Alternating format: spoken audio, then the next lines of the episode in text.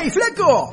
Todo tiene un origen, ¿sabes? Nada es casual. Ahora en Tropezón de Radio, pídenos revolea con historias de letras, palabras y frases para desentrañar eso de ¿quién cacho lo inventó? ¿De dónde viene? Muy buenas noches para todos y todas. Día 130 desde el 20 de marzo que llevamos de esta cuarentena, por momentos dura, por momentos más liviana, más floja ahora, pero creo que lo que viene no va a ser bueno. Números del COVID infectados ascendió a 167.000 y monedas, los recuperados 72.575. Y en el panorama local arranca entonces una reforma de la justicia incipiente, Alberto nombrando un consejo de asesores de expertos.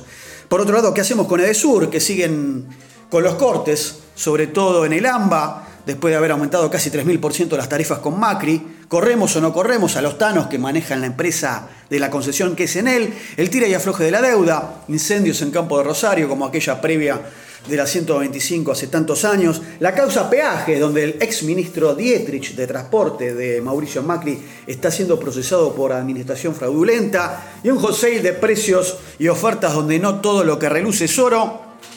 Arrancamos esta columna de martes con otra entrega de historias de letras, palabras y frases y la semana de la dulzura. La relación entre el mes y la luna es inevitable. Tal es el tiempo que demanda nuestro único satélite, que para dar una vuelta completa alrededor de la Tierra, los observadores de la antigüedad le asignaron nombres similares. Por ejemplo, los griegos le decían, abrimos comillas, vocablo mene a la luna y men al mes. Los ingleses, por otra parte, tienen el término moon, luna, y month, que quiere decir mes. Para ellos entonces el lunes, el día de la semana, es el día de la luna porque se llama Monday. Mientras que nosotros decimos lunes, que es exactamente lo mismo. En cuanto a nosotros, los hispanohablantes, tomamos los términos latinos mensis y luna. Mensis significa ciclo de la luna, aunque muchos especialistas insisten con que se deriva del término mensurare o medir y que podemos verla en otros vocablos como, atención, abrimos comillas, mensual y menstruar. Sí, señores, tiene relación con este último término también. La palabra menisco, que es el cartílago que forma parte de la rodilla, lleva ese nombre debido a su forma de media luna. Mene, en griego, como ya dijimos antes, y por su parte la luneta de los autos, el vidrio de la parte de atrás, también fue bautizada de esa manera por la misma forma. El término lux era el vocablo que emplearon en el Imperio Romano para definir a la luz, obviamente, y por las noches los dos emisores de luz eran el lucero, estamos hablando del planeta Venus, y la lucina, que por contracción quedó como luna. Aquellos astrónomos improvisados descubrieron que el satélite cambiaba la forma cada siete días.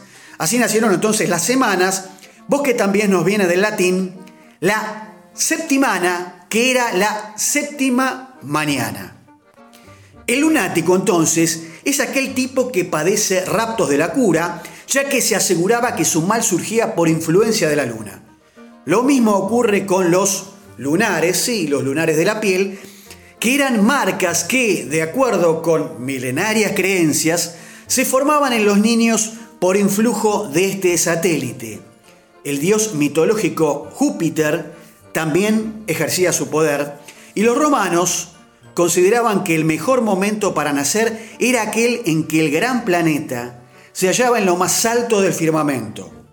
Quien llegaba entonces al mundo en esas condiciones sería una persona de buen carácter, un tipo alegre y feliz, porque se encontraría apadrinada nada menos que por el planeta Júpiter, o Zeus, el dios de la mitología griega, el dios supremo, y la palabra para definirla era, abrimos comillas, jovialis, jovialis, relativo a Júpiter, que era como se lo nombraba inicialmente. Nosotros en español decimos jovial, como un derivado de este jovialis, que es justamente aquella persona alegre, festiva, desenvuelta.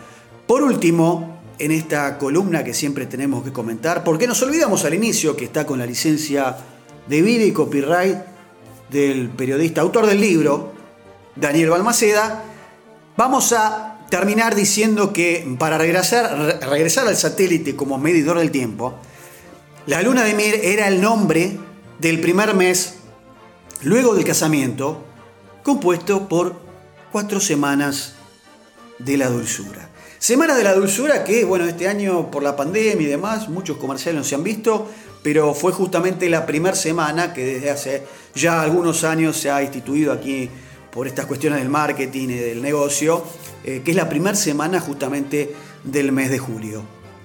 Y finalizando esta entrega de historias de letras, palabras y frases, hoy una de Yapa, el famoso oferta, sí señores, 3x1 para el bolsillo del caballero y la cartera de la dama. Y la primer frase es, abrimos comillas, tener agallas.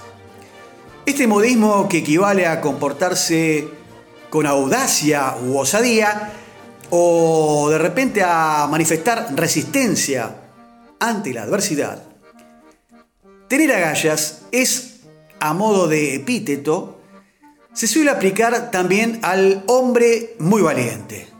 La palabra agalla designa en este caso no físicamente a las branquias de los peces, porque así se llaman, sino a esas excrescencias, esas protuberancias que salen de la corteza de algunos árboles, como por ejemplo árboles muy de origen europeo el alcornoque de la zona de la península ibérica, sobre todo con algunos bosques allí en el país de Portugal, y el roble, causadas por las picaduras, estas protuberancias decíamos en las cortezas de los árboles, por las picaduras de ciertos insectos que depositan allí sus huevos. La forma de las agallas entonces recuerda lejanamente, parafraseando, haciendo un parangón, lejanamente a la de los, atención con esto, protuberancias, y digo, excrescencias a los testículos, señores. Sí, sí, a los testículos en el hombre y a estos huevos, digámoslo así, claramente, eufemísticamente, se refieren en última instancia a la expresión, aludiendo a la tradicional asociación entre estos órganos reproductores del género humano masculinos y la valentía y el arrojo. Así que entonces tener agallas viene de ahí, ¿eh? tener pelotas, tener cojones, comparado entonces con esas eh, cosas eh, que resaltan protuberancias, por decirlo otra vez, eh, reafirmándolo de lo que son los troncos de los árboles. Vamos con la segunda, abrimos comillas, que es tener muchas ínfulas. Modismo que se aplica al que se destaca, ese tipo por su mucho orgullo o vanidad, y al que pretende ser más de lo que es. Che, loco, este tipo tiene muchas ínfulas, uno dice por ahí. La ínfula entonces era una venda o una tira, generalmente de lana de la cual pendían una por cada lado, dos cintas llamadas vitae, con que se cubría la cabeza y que era usada en la antigüedad como símbolo de autoridad y como distintivo de clase. Solía ser ancha, de color blanco o púrpura, retorcida como una guirnalda y con ella se cubría a modo de diadema, digamos como corona en la cabeza, toda aquella parte de los sacerdotes paganos y los reyes de la antigüedad que también lo usaban a modo de vincha, generalmente como distintivo de su dignidad. También se adornaban con ínfulas desatadas los propios templos y altares, también, sí, decirlo, e incluso las víctimas que iban a ser sacrificadas. Posteriormente también se llamó ínfulas.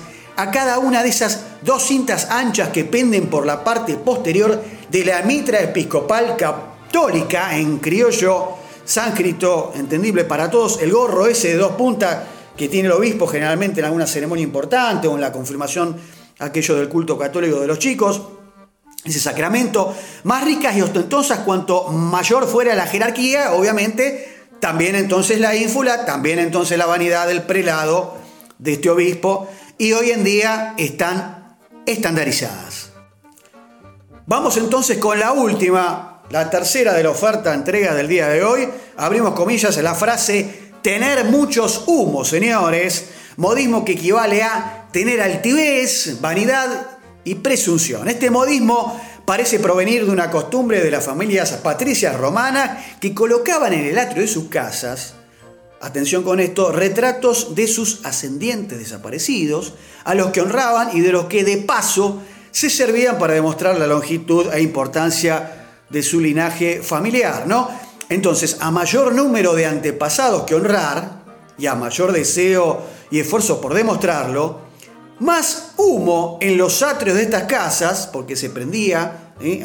en, un pequeño, eh, en una pequeña ollita, en una pequeña recipiente, se provocaba humo, quemando algunos eh, inciensos y demás, más humo en los atrios para honrar a estos ascendientes de las familias patricias romanas, circunstancia entonces que dio obviamente al lugar a la expresión tener muchos humos, que de igual origen proviene entonces ese modismo frase que es ah, este tipo, ¿sabe qué? Se le subieron mucho los humos a la cabeza. ¿Qué significa? Claramente, aquella persona envanecida, ensorbercerse en, en sí misma, ¿viste? Con, mucho, con mucha sínfula, también relacionada, ¿por qué no?, con la frase anterior. Bien, amigos, cerrando entonces ya, sí, final, broche de este capítulo de martes, otra entrega de historias de letras, palabras y frases para aclarar un poco estas cuestiones, como siempre decimos, del habla popular, de algunos eh, cuños que metemos dentro de, los diálogos para quedar bien, para darle un poco más de, firuleta a cosas, citando estas cuestiones de, de, frases hechas. Así que bueno, esperamos que hayan sido de su agrado para todos y todas. Nos veremos entonces el martes próximo, Dios mediante, siempre siendo responsables, no sabemos qué puede pasar si volvemos otra vez a alguna fase más dura, porque la verdad que los picos vienen en aumento, me refiero a los contagios, y esta pandemia no afloja, y si bien hay muchas noticias de vacunas que se están probando en China, en Londres, en Estados Unidos, todavía no hay nada claro, pero bueno, Argentina ya está siendo tomada como uno de los eh, directos eh, escenarios de prueba eh, de lo que va a ser justamente las pruebas de, esta posible vacuna. Así que guárdense todo en sus casas, seamos responsables. El virus no se ve, pero es un enemigo invisible. Está corriendo muchísimo, ya lo comunitario desborda. Así que, bueno, nos veremos la próxima. Chao.